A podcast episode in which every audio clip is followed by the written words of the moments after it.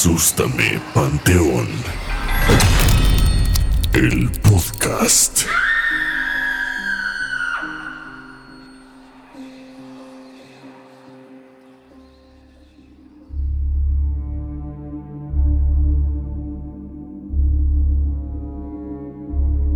Buenas noches amigos y bienvenidos a otro capítulo de su podcast Asústame Panteón. Eh, como cada miércoles tengo el gusto, el honor, la dicha y la gracia de compartir micrófonos con mi buen amigo Iván. Iván, ¿cómo estás? ¿Qué onda, amigo? ¿Cuántos elogios? Muchas gracias. Oye, pues es que bien ganado lo tienes. Comunidad, buenas noches. Qué gusto estar una vez más con ustedes. Y pues listos ya para lo hemos venido anunciando esta recta final de la primera temporada. Sí, ya se nos anda acabando eh, estos capítulos de la primera temporada. Hoy es el capítulo 22. Nos quedan cuatro capítulos, pero pues muy emocionados porque este es solo el inicio. ¿De qué vamos a hablar hoy, amigo? Hoy te traigo un tema que a mí en lo particular me parece súper, súper interesante. A ver. Pero, a ver, vamos a, platicar un poquito para, para, empezar a arrancar motores. ¿Qué te parecen o qué tan factible te parecen los viajes en el tiempo? Uf, creo que es un tema un poco complicado porque ya metemos parte, ¿no? Como de, de, física, ya temas muy, muy específicos que intentan como demostrar que se puede o que no se puede. No es como el caso específico de un fantasma, que al final, pues a ciencia cierta nadie sabe qué hay más allá, si podemos, este, realmente hay un mundo que combinamos vivos y muertos. Creo que este ya es un tema como más, más fuerte, pero híjole, me, acabas de poner un aprieto, porque sí ha habido muchos casos de gente que asegura que viaja en el tiempo o que incluso presentan como documentos que de verdad son de otra época. Entonces yo creo que sí puede haber una especie de glitch no sé si como tal agarras tu maquinita, tu DeLorean y viajas por el tiempo, pero yo creo que sí puede haber algo ahí que todavía no tenemos una concepción en nuestro presente para entenderla. Sí, claro, siento que es un tema que además eh, la industria de Hollywood nos ha puesto pues como bastante en contexto o nos ha hecho creer que sí se puede. Y además de eso pues está soportado por algunas teorías científicas, sobre todo eh, la teoría de Einstein, que bueno, evidentemente yo no soy físico ni científico ni matemático ni nada, de hecho soy bastante malo para eso. Como yo, yo pensé que sí. No, no, no. este, pero pues ya los, los expertos ahora sí, que saben, dicen que hipotéticamente sí se podría y que sí se podría haciendo como una especie de como curvatura o algo así como en el ámbito gravitacional que justo altera eh, pues esta, esta línea del tiempo y dentro de esa curvatura podrías viajar tanto al futuro como al pasado. A los dos. Sí, sí, sí. Es que, o sea, por ejemplo, yo sí me sé algunas cosas como típico, ¿no? Que la luz tarda en llegar del sol a la Tierra 8 segundos. Y que realmente el sol que tú estás viendo es el sol del pasado. Entonces técnicamente tú ya estás viviendo ahí un viaje en el tiempo, estás atestiguándolo y lo mismo con las estrellas. Entonces es súper interesante porque en algunas cosas cotidianas igual no nos damos cuenta, pero estamos eh, presenciando eh, fenómenos espacio-tiempo muy, muy, muy impresionantes. Sí, exacto. Pues bueno, te digo, tenemos como estas referencias, como justo lo que decías, que agarrabas tu DeLorean y, y viajabas al pasado. Este, creo que también hay algún tipo de, no, no sé si es eh, serie o es película que literal se llama La, la máquina del tiempo que de hecho hay una referencia en algún capítulo de The Big Bang Theory, de creo que la primera temporada, algo así, que hacen como una compra de esa máquina entre los cuatro, no si lo vi. Sí, por supuesto, o sea, no, no, no la vi, pero la, la ubico muy bien. Sí, exacto. Entonces, pues hay dos, tres cositas ahí. Este, y pues hay algunos casos que me podrían parecer como evidencia, pero claro que queda ahí como a la, a la especulación y, al, y pues al ojo público. Eh, seguramente ubicas esta imagen porque siento que es famosísima de un museo en Canadá que creo que iba a cerrar sus puertas y que pues como que dio a conocer toda la colección de, fotografías que tenía. Y hay una foto en la que creo que es la inauguración de un puente o algo así, donde se ve, bueno, evidentemente la, foto es en blanco y negro, y donde se ve a muchas personas que están vestidos como de época, pero hay una persona que sobresale del resto y que pues es como bastante moderno, digamos. Es un joven que pues yo le calculo unos treinta y tantos años, trae lentes de sol, trae como una chamarrita, un, hoodie y una playera como con una marquita ahí en, medio del, pecho. Y este, a, a, esto el internet le ha denominado el hipster del tiempo. Sí. No sé si, si ubicas la foto. Sí, por supuesto lo ubico, sí es famosona y sí está bien rara, ¿no? Sí, como que hay varias cosas que no, como que no cuadran ahí, como que está muy atemporal ese, ese muchacho dentro de, de, esa foto. La foto es auténtica. Justo eso te iba a preguntar, o sea, si al final había ahí como algún... Eh, alguna nota, algo que le diera validez a la foto, porque yo entiendo que en plano 2000 puedes hacer lo que sea, un profesional con una foto, pero, pero sí está raro, ¿no? Porque hay mucha gente, entonces pues qué bueno que al final se pueda validar que esa foto no está truqueada. Sí, digo, eh, hay gente escéptica que dice que pues, la ropa no era precisamente extraña a la época de acuerdo a... Que, que, pudo haber sido como algún tipo de jugador aficionado al hockey que... En, o sea, que la playera no está como como no sé cómo se llama, serigrafeada, Ajá. algo así, sino que es como pues un borde adicional, como algún tipo de como de decoración, que esos lentes eran como específicos para, para algún tipo de, de, minero, algo así. Entonces como que empiezan a desacreditar, pero no sé. Ahí no, no sé qué tanto, qué tan verdadero sea también esas, esas desacreditaciones, porque pues igual y puede ser gente que simplemente no quiere creer. Sí, claro, claro. Lo hemos dicho repetidamente, creer, no creer es, es mucho más fácil. Me, me, acordé también, dime si, si la traes también, igual uh -huh. y para no hacer un spoiler, uh -huh. pero me acordé un poco de la foto esta también famosa de la pelea de Mike Tyson.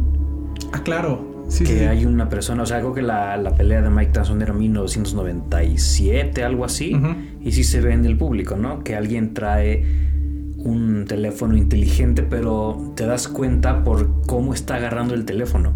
Uh -huh. Porque como que sí lo está agarrando como tú agarras hoy un, un, un iPhone, un, un, Samsung, que pues es muy digital la forma en que la agarras por cómo estás grabando. Uh -huh. Entonces pues dicen, ¿no? Que está muy raro que, que exista, o sea, no existían esos teléfonos en, ah, ese, en ese tiempo, punto. Entonces la duda queda ahí de, pues, ¿qué pasó? Si habrá sido real, podría haber sido un efecto o de plano ya un, un fraude y alguien le editó. Pues hay otro caso que también es como bastante, bastante sonado. Trata de una película de Charles Chaplin. Uh -huh. Como que hicieron, bueno, igual, típico caso que el cineasta sacó como la versión original, salió en su, en su época, hizo como una, no sé si decirle reedición o sacó como algunos eh, momentos que no salieron en la versión en la versión original, pues como el director Scott. Uh -huh. Y en la parte de atrás va pasando una señora con lo que evidentemente se ve como un pues como un aparato, lo va, va caminando por la parte de atrás de la escena y eh, lo trae como si estuvieras hablando por teléfono, ¿sabes? Como el, el aparato pegado a tu oreja. Creo que sí lo vi, pero... A ver, sígueme contando. No, pues ju justo eso. O sea, trae como si vinieras hablando por teléfono. Que evidentemente creo que ya nadie habla por teléfono. Pero sí se ve que eh, esa señora como que se viene comunicando, viene hablando.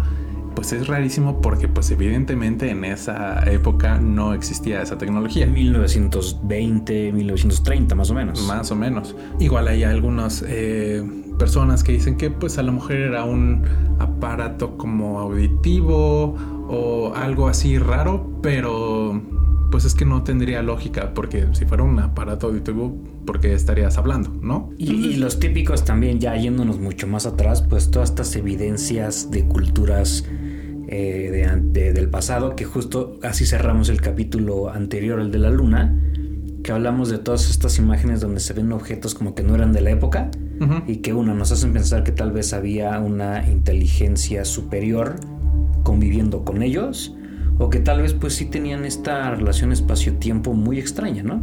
Sí, De sí. que tal vez de cierta forma tienen un conocimiento que nosotros de momento todavía no tenemos. Exacto. Y bueno, pues ya entrados en el tema, hoy te voy a contar eh, la historia que tiene más evidencia de que sí existió este viaje en el tiempo. Ok, venga. El caso es de Sergei Ponomarenko. Me suena ruso.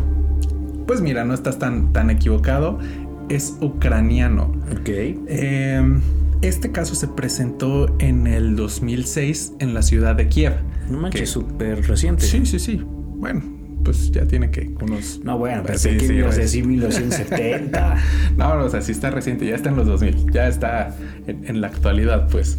Eh, este caso se presentó en eh, Kiev, en Ucrania, y todo empezó cuando eh, dos policías respondieron al llamado de algún ciudadano que estaba reportando un hombre que parecía confundido, estaba como, como perdido. Veían a este hombre como muy extraño, con ropa de época, este, como muy desorientado, como que no sabía dónde estaba, eh, como que volteaba a un lado, volteaba a otro, no se hallaba. Se acercaron estos dos policías, vieron que tenía eh, una cámara fotográfica antigua y lo que les preguntaba Sergei a estos policías era por la dirección de una calle. La calle era la calle Peshanova. Evidentemente, como policía, digo, no conoces todo, pero sí ubicas al perfecto tu, tu cuadrante, tu ciudad. Por supuesto. Y pues ellos sabían que esa calle no existía. Y sabían que esa calle había existido en algún momento, pero ya no en el 2006. Pues como que estos policías intentaron platicar un poco más con él, sacarle un poco más de información eh, y estos policías acompañaron a, Sergei a donde estaba esa, esa calle anteriormente y vieron como la cara de Sergei y era una cara desencajada porque la calle, bueno, para, para empezar ya no existía y el lugar donde él ubicaba su casa tampoco estaba. En vez de eso había pues ya un, un edificio. Evidentemente a los policías hubo algo que no les empezó a, a cuadrar, se sintieron como muy raros y le dijeron necesito primero que te identifiques, ¿no? Le pidieron una identificación, les entregó una identificación de la Unión Soviética. No manches. Para esto ya estamos en 2006 y la Unión Soviética ya no existe. Eh, se disolvió entre el 1990 y el 91 más o menos. O Ok. sea, tenía como 25 años de que esa, de que esa identificación, bueno, no, de que la Unión Soviética ya había desaparecido por completo. Además se les hizo raro que la identificación que les estaba presentando pues era, digamos, reciente, ¿no? No era como si tu abuelito, que sí le tocó vivir en esa Unión Soviética, te hubiera presentado su, su, su, su ID y que vieras la foto de tu abuelito, pero cuando era joven. Ya, ya es como si se lo hubieran dado y justo viajó en el tiempo y la, la credencial estaba intacta. Sí, exacto. Como si yo te hubiera presentado una INE de los 60s, una Claro. IFE de los 60s, con mi cara actual. Estaba rarísimo este, este tema. Ya como metiéndose un poco más en, en la identificación, vieron que la fecha de nacimiento de Sergei era en 1932. Pues ya para la, la fecha, pues no coincidía y la foto era la misma. O sea, es como si te hubieran tomado una foto hace dos años. Claro. Entonces le hicieron una pregunta como bastante importante. Le preguntaron, oye, ¿tú en qué día crees que estamos? ¿O en qué fecha? Y él les dijo, yo pienso que estoy en el 23 de abril de 1958. O sea, Sí, no, to- 60 años, casi 60 años de diferencia. sí, sí, nada que ver. Se les hizo como bastante raro esto y le dijeron, ¿sabes qué? Puede ser que sea un chavo con algún tipo de enfermedad, este, a lo mejor algún paciente psiquiátrico, algo así. Entonces lo llevaron a, a un hospital psiquiátrico donde empezó a tener sesiones con el doctor Pablo Kutrikov. El doctor, pues evidentemente siendo psicólogo, quiso llegar como un poco más al fondo de las cosas y le dijo, oye, está bien, ¿sabes qué? Pues no creo que estés mal, te creo.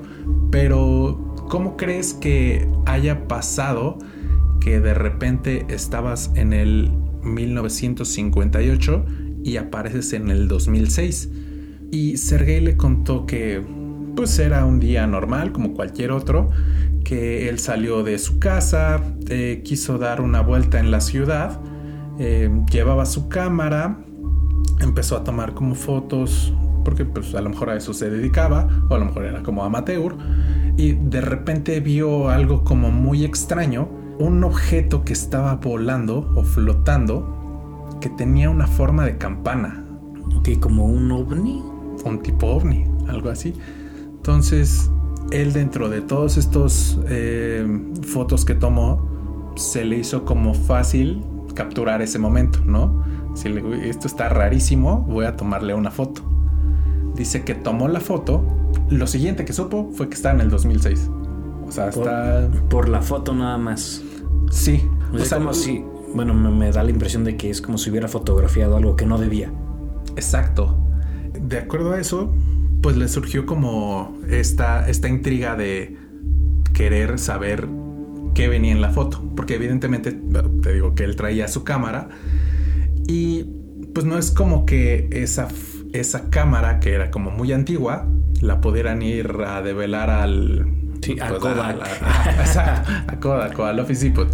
Buscaron como la manera y encontraron como en el precio de la historia de History Channel, pues llamaron a un experto, ¿no?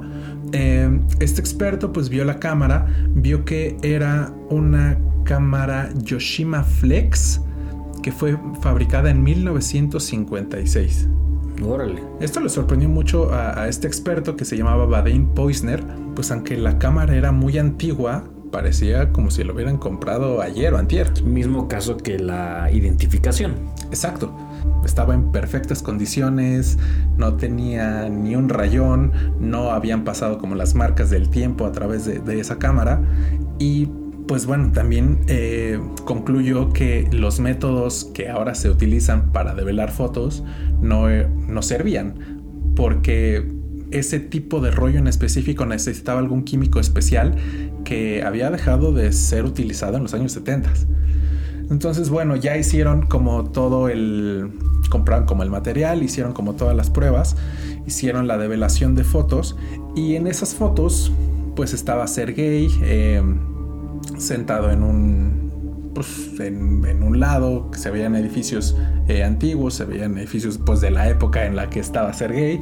Salía también lo que era eh, una foto en pareja de Sergei y su novia pero todas las fotos que se develaron pues coincidían, o sea, eh, vestimenta antigua, eh, coches antiguos, edificios que fueron demolidos y ya no estaban ahí en la ubicación en la que, que aparecían las fotos. Entonces, como que todo este caso se fue como sustentando un poco más.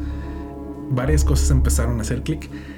Llegaron a la foto pues del ovni se las, se las platico un poquito. Se ve como un edificio que da como un poco de. como una referencia. Y se ve justo un objeto volando al lado del edificio que es justo como una campana. Pues esa foto la podemos mostrar en, en, en la portada. Sí, claro. Sí, la, la ponemos. Eh, la van a ver. Van a ver también algunas fotos que. Que, que, recuperaron de ese mismo de ese mismo rollo y bueno Sergei tenía como la misma foto en la que con la que lo encontraron. Posterior a esto como que ya le creyeron más a Sergei y dijo es que la neta no sé o sea no sé cómo llegué aquí no sabría explicarte qué fue lo que me trajo y pues ya pensándolo un poco más como que el, doctor llegó a la conclusión de que como que justo el, tomar esa foto como que fue un, detonador para que el ovni quizá hiciera una abducción a Sergei y como que ellos no sé si viajaron a través de la galaxia o hicieron algún movimiento en este espacio-tiempo. Y lo que para Sergei había sido quizá unas horas o minutos, aquí en el tiempo de la Tierra habían sido pues muchos, muchos años, ¿no? Es que me llegaron ahorita a la mente, uno, la parte de Travis Walton, en donde para él fueron cinco días. Exacto. Pero nada más. Perdón, para él fueron 15 minutos, pero fueron cinco días. Y ya, si quieres que vaya más lejos, pues en esta película de Interestelar, donde pues en un fragmento de tiempo para él, pero acá fueron décadas y décadas. Sí, sí, sí. Hubo un, híjole, no, les voy a fallar con el nombre, pero hubo un astronauta que hasta ahorita creo que tiene el récord de más tiempo eh, orbitando la Tierra, o sea, fuera, fuera del sistema. Creo que fueron siete meses. Evidentemente, cuando ellos regres cuando regresaron, cuando regresó a la Tierra, eh, le hicieron, pues, evidentemente, como estudios o, pues todas las pruebas físicas que. Sí, como un pues, examen general. sí, exacto y creo que sus células envejecieron de una manera más lenta. O sea, evidentemente en la Tierra habían pasado como siete meses y todos los cuerpos humanos pues muestran la, degradación de esos siete meses, pero en él no. Eh, se podría decir que el tiempo no pasó por, por su cuerpo. Ah, no pasó. exacto. Ah, ok. Es que yo había escuchado también que a los astronautas cuando regresan, pues regresan muy débiles, ¿no? Porque obviamente por tema ahí como de, gravedad y esto, pero justo estaban investigando pues qué pasa con sus cuerpos que, o sea, quedan afectados de forma diferente. Y que tal vez más que una debilidad física es que el tiempo pasa diferente y en nuestro concepto no lo entendemos, pero no es que regresen débiles, es que regresan viejos. Pero tampoco he escuchado esta parte que igual podía ser al revés. Está súper interesante. Sí, si no me recuerdo, o sea, como que no mostró los signos de, de vejez que debían de haber pasado en esos siete meses. Ok. Entonces está cañón. Entonces como que el doctor llegó como a ese tipo de conclusión. Eh, pero bueno, como que ya llegaron como bastante cansados y agotados de este tipo de, de, de esta investigación de campo que hicieron. Y bueno, regresaron a la clínica, Sergei entra a su habitación, pues al ser una clínica psiquiátrica tiene como varios filtros, en su habitación había como algunos barrotes, había seguridad, cámaras, siempre estuvo monitoreado, pero lo raro es que al siguiente día que la gente quiso ir a ver a Sergei, Sergei ya no estaba. No manches. Es como si hubiera desaparecido totalmente de la faz de la Tierra. Eh, te digo, había cámaras, en la cámara se ve como Sergei entra a la habitación, pero ya no se ve cómo sale. Ah, ok, ok. O sea, la cámara siempre es como de la entrada. Ah, sí, sí, sí. Se ve como Sergei camina a través del pasillo, entra a la habitación y al siguiente día, nada. Aquí quiero hacer una pequeña pausita para que me vayas contando qué te ha parecido esta historia, porque todavía nos queda un poquito más. Pero no, o sea, me parece súper interesante porque es como luego, luego él está perdido, pide ayuda y esos dos policías inmediatamente intentan apelar como a la realidad, que es lo que hacemos todos, ¿no? O sea, por más que tú creas en estas cosas, creo que sí debes de poner un pie en la tierra y decir, no, aquí tiene que haber algo, tiene que haber una, una razón lógica. Y justo estas pruebas que vayan dándole validez a lo que él vivió, creo que pues le dan como un super punto a la historia porque pues, cualquier loco puede llegar y decirte pues cómo ves que yo vengo del futuro. Pero si ya te empiezan a mostrar cosas, dices, ¿cómo demonios le voy a decir que no si lo estoy viendo y si estoy teniendo un experto que me enseña que la cámara pues sí es viejita pero no tiene el tiempo de uso que debería?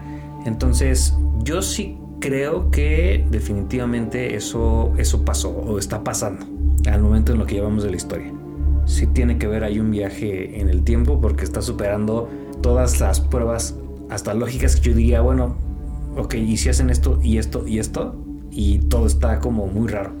Entonces yo creo que sí, sí, me está gustando. Sí, está cañón, ¿no?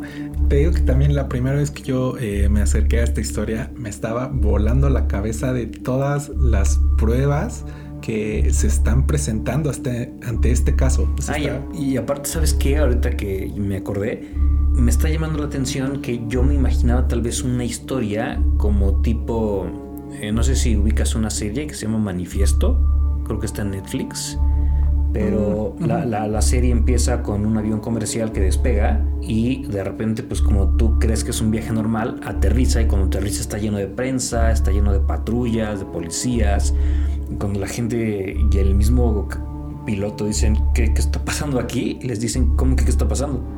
Eh, llevan siete años volando. Entonces como que se quedan así. Pensé que la historia iba a ser más o menos así, pero ya metiste a la ecuación un posible ovni.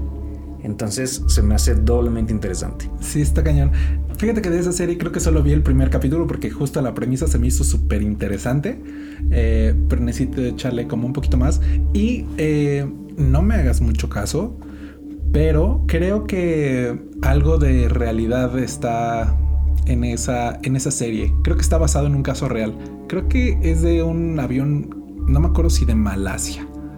No recuerdo. Eh, no sé si de Malasia, porque obviamente igual y también nos referimos un poco al avión este que desapareció, que es el Malasia Airlines. Ah, creo que sí lo estoy confundiendo con ese. Pero sí, ese, ese que dices es otro y sí lo ubico perfecto. Y creo que son como 30 años, ¿no? Porque que tengo entendido 30 que ellos años. sí, o sea, como vi dices en la serie, sí regresan. El de Malasia Sí, ese sí se no, perdió. lo seguimos buscando. Sí. Pero déjate, te sigo contando un poco Dale, más de la historia que todavía le queda un poquito más. Pues ya con la desaparición de Sergei, pues solo desapareció él. Eh, la cámara y toda la evidencia, pues la seguía teniendo el, el- doctor y los policías. Y hicieron pues un poco más de investigación, porque evidentemente te quedas picadísimo del caso, ¿no? Después de su desaparición, pudieron investigar que justamente en los archivos policiales hubo una desaparición de un tal Sergei Ponomarenko, que desapareció en 1960. Recuérdame, ¿qué edad era? Eh, ¿qué- ah, ¿En qué año, perdón, decía él que venía? Del 58. A 2006, dijiste. Ajá. Es que me quedé pensando, ¿no habrá alguien en vida que él pudiera ir? Justo a eso vamos. Ah, excelente, estoy poniendo atención. Sí, muy bien. Eh, encontraron en los registros eh, que justo había, a- había existido un Sergei Ponomarenko que se había registrado como desaparecido y pues a través de también cierta investigación, ¿recuerdas que le tomaron también fotos a su novia? Ajá. Hicieron como un rastreo y la encontraron, la encontraron. Ella se llama Valentina Kurish. Dime, por favor, que la encontraron con vida. Sí, la Sí. encontraron. Eh, evidentemente, pues ella ya tenía más de 70 años a, a- a la fecha del 2006. Y justo ella como que comentó que sí, Sergei desapareció más o menos en 1958, pero regresó como a los pocos días. Tiene ¿Qué? un poco de, de relación con el tiempo de desaparecido, porque la aparición de Sergei en 2006 fue quizá de tres días, más o menos, Ok, ok. que coincide con el tiempo que desapareció en 1958 y volvió a aparecer. Ok. Está cañón, ¿no? Dice que después de esto eh, pasaron algunos años y Sergei volvió a desaparecer en los años 70. Creo que en 1978 fue la, la época donde desapareció. Después de, de unos días de esta desaparición, a su novia, a Valentina Kurish, apareció en el correo un extraño paquete. Ella lo tomó, lo abrió y se sorprendió muchísimo con lo que había dentro de ese paquete. Lo que ella encontró fue una foto de Sergei, pero ya él se veía diferente, se veía más grande, se veía pues que ya la edad le había cobrado un poco de factura, pero lo que se le hizo raro fue que en, en la escribió una nota en la parte de atrás de la foto y le dijo estoy en, en Kiev, en Ucrania, pero ya estoy en el año 2050. Después eh, vieron la foto, te digo, justo se veía como Sergei un poco, se veía eh, en un tipo de, de playa con la ciudad al fondo y en la ciudad lo que destaca además de una, eh, un monumento que está al día de hoy que se llama eh, la Madre Patria, si no mal recuerdo, que es como muy, muy característico y que pues toda la gente en, en, en Kiev lo conoce, veía en el horizonte muchos, muchos rascacielos que a esa fecha no estaban. Como si se hubiera tomado una foto en el futuro, se lo hubiera mandado a, a su novia, a Valentina, como para decirle, hey, estoy bien, pero estoy en el futuro. No, no. sí, está, bien padre eso. Cañón, ¿no? Lamentablemente, después de este último contacto, ya no se supo nada más de la historia de Sergei. O sea, no sabemos cómo murió, no sabemos. Y su novia tampoco dijo algo después. No. Ya, No. nada, ya no hubo mayor contacto ni con ella ni con nadie. Sergei desapareció de la faz de la Tierra. No manches. Está cañón, ¿no? Lo malo es que, o sea, sí está lleno de pruebas, pero una cosa es eso y otra es eh, entiéndelo, ¿no? Intenta comprenderlo, intenta analizarlo, que es lo que yo digo que no se puede. Pues ahí es donde mucha gente podría decir que esto no es verdad, pero, pero ¿qué, más ¿qué más pruebas quieres? O sea, que supere tu, tu, tu inteligencia en este momento, tu conocimiento con base en, los, lo que tenemos ahorita, no invalida que esto pasó. Y la verdad es que no sabremos el, el verdadero destino y la, la configuración de la ciudad de Kiev hasta que lleguemos al 2050. Que eso, pues, claro, digo, ya si me, si me apuras mucho, pues en una de esas, o sea, ¿qué pasa si él regresa? Sí, claro. O sea, no sé. Sí, o sea, a la fecha no tenemos ya mayor información, pero pues puede ser, bueno, yo lo consideraría todavía un caso abierto. Por supuesto. No, pues este misterio sin resolver. Hay que esperar nada más otros 20 añitos Sí. para ver cómo es Ya casi, ya Ucrania en ese entonces. Ok. Pero está cañón, ¿no? Qué buen caso. Sí, sí, sí. No, no, no. Está, está impresionante porque está lleno de pruebas. No es nada más el. Pues dicen por ahí. La misma policía. Hay un tercero que en este caso es la, la novia. Sí, está cañón. Ahí vi algunas investigaciones como que si intentaran... Ah, bueno, es- esto es eh, pues un punto como bastante importante que se me olvidó totalmente. La foto del ovni, pues evidentemente era recién eh, develada. No había manera en la que pues pudieran hacer como algún truco, alguna edición. Eh, les, les vamos a compartir evidentemente la, foto en, en redes sociales, pero, o sea, no, no había tecnología para editar ese, ese, ese ovni, que siento que justo como decías hace rato, es un punto como que le da un twist a la historia, ¿no? Este hecho de que intervinieron los ovnis, o bueno, yo le doy esa explicación porque, pues, sino cuál. O sea, si es, si es un punto que cambia totalmente la historia y deja de ser quizá un, un simple hecho de un viaje en el tiempo a un hecho de una inteligencia extraterrestre. Sí, claro, estoy completamente de acuerdo. Y también, o sea, por ejemplo, yo ahorita me acordé de una historia muy mexicana de viaje en el tiempo. Eh, si te late, te la cuento rapidísima, pero nada más es como para darte la comparación entre una historia de un viaje en el tiempo que tiene testigos, pero testigos con nombre, con fecha de nacimiento, eh, policías, a una en la que pues termina siendo como una tipo leyenda urbana y es mexicanísima. ¿Has escuchado la historia del el viaje del tiempo del vendedor del chopo? No. O sea, está, también está rara. Ajá. Para quienes nos escuchan que no son de México y específicamente de la Ciudad de México, el Chopo es un mercado eh, ambulante. No, no es ambulante, es fijo, ¿verdad? Un mercado que está, bueno, más que mercado, creo que diría que es un tianguis. Está en la Ciudad de México y se dedican a vender en un pasillo de bastante, bastante largo, pues ropa, eh, como algunos accesorios, pero todo, Discos, todo con un tipo muy rockerón. Ujú. Sí, discos, música. Como contracultura, ¿no? Eh, rock, eh, metal, punk, eh, pues ahí algunas Eh, cosas goth. Completamente. Esto ya más capitalino, pero todos los que no alcanzaron a comprar cosas en sus conciertos del Foro Sol y del Palacio de los Deportes, ahí van y lo encuentran. Y hay una leyenda urbana de que supuestamente en los años 2000 había un vendedor que ofrecía productos, y por productos me refiero a películas y discos de bandas que todavía no salían o que o de películas que todavía no se estrenaban. Y hay algunos testigos, pero insisto, son testigos que dicen, ay sí, yo creo que un día iba caminando por el Chopo y lo vi. Pero dicen que es un cuate que tenía, o sea, que lo ubican muchos porque él en el 2000, 2000 exacto, estaba promocionando la película de Spider-Man. La esta nueva de, bueno, que ya no es nueva, pero se me olvida el actor que interpretó el primer Spider-Man.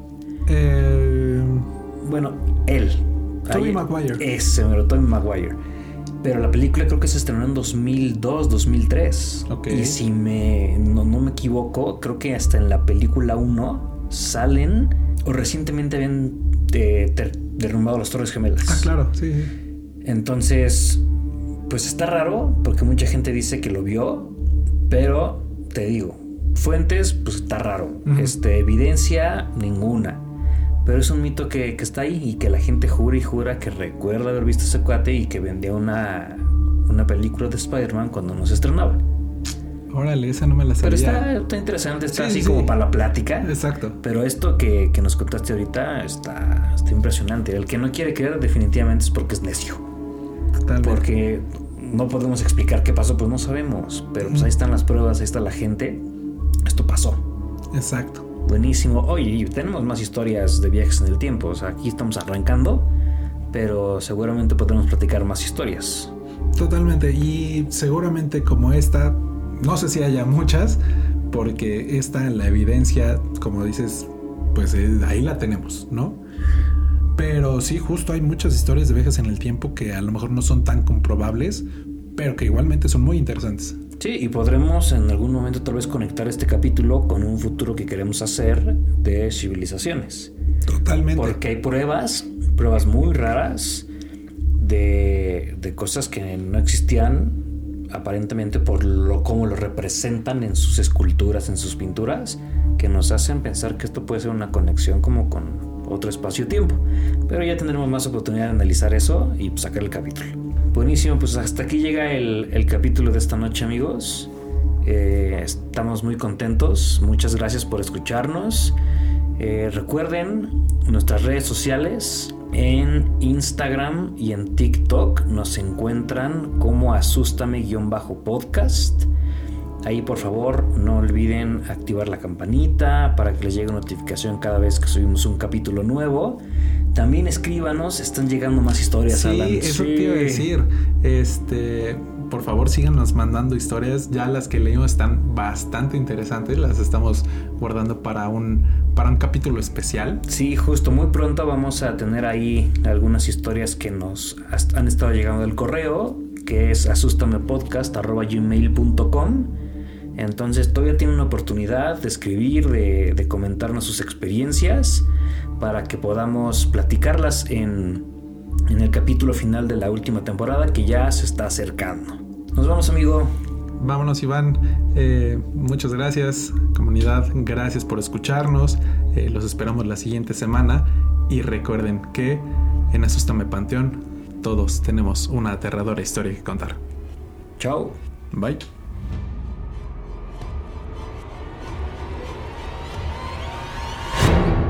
Asústame, Panteón.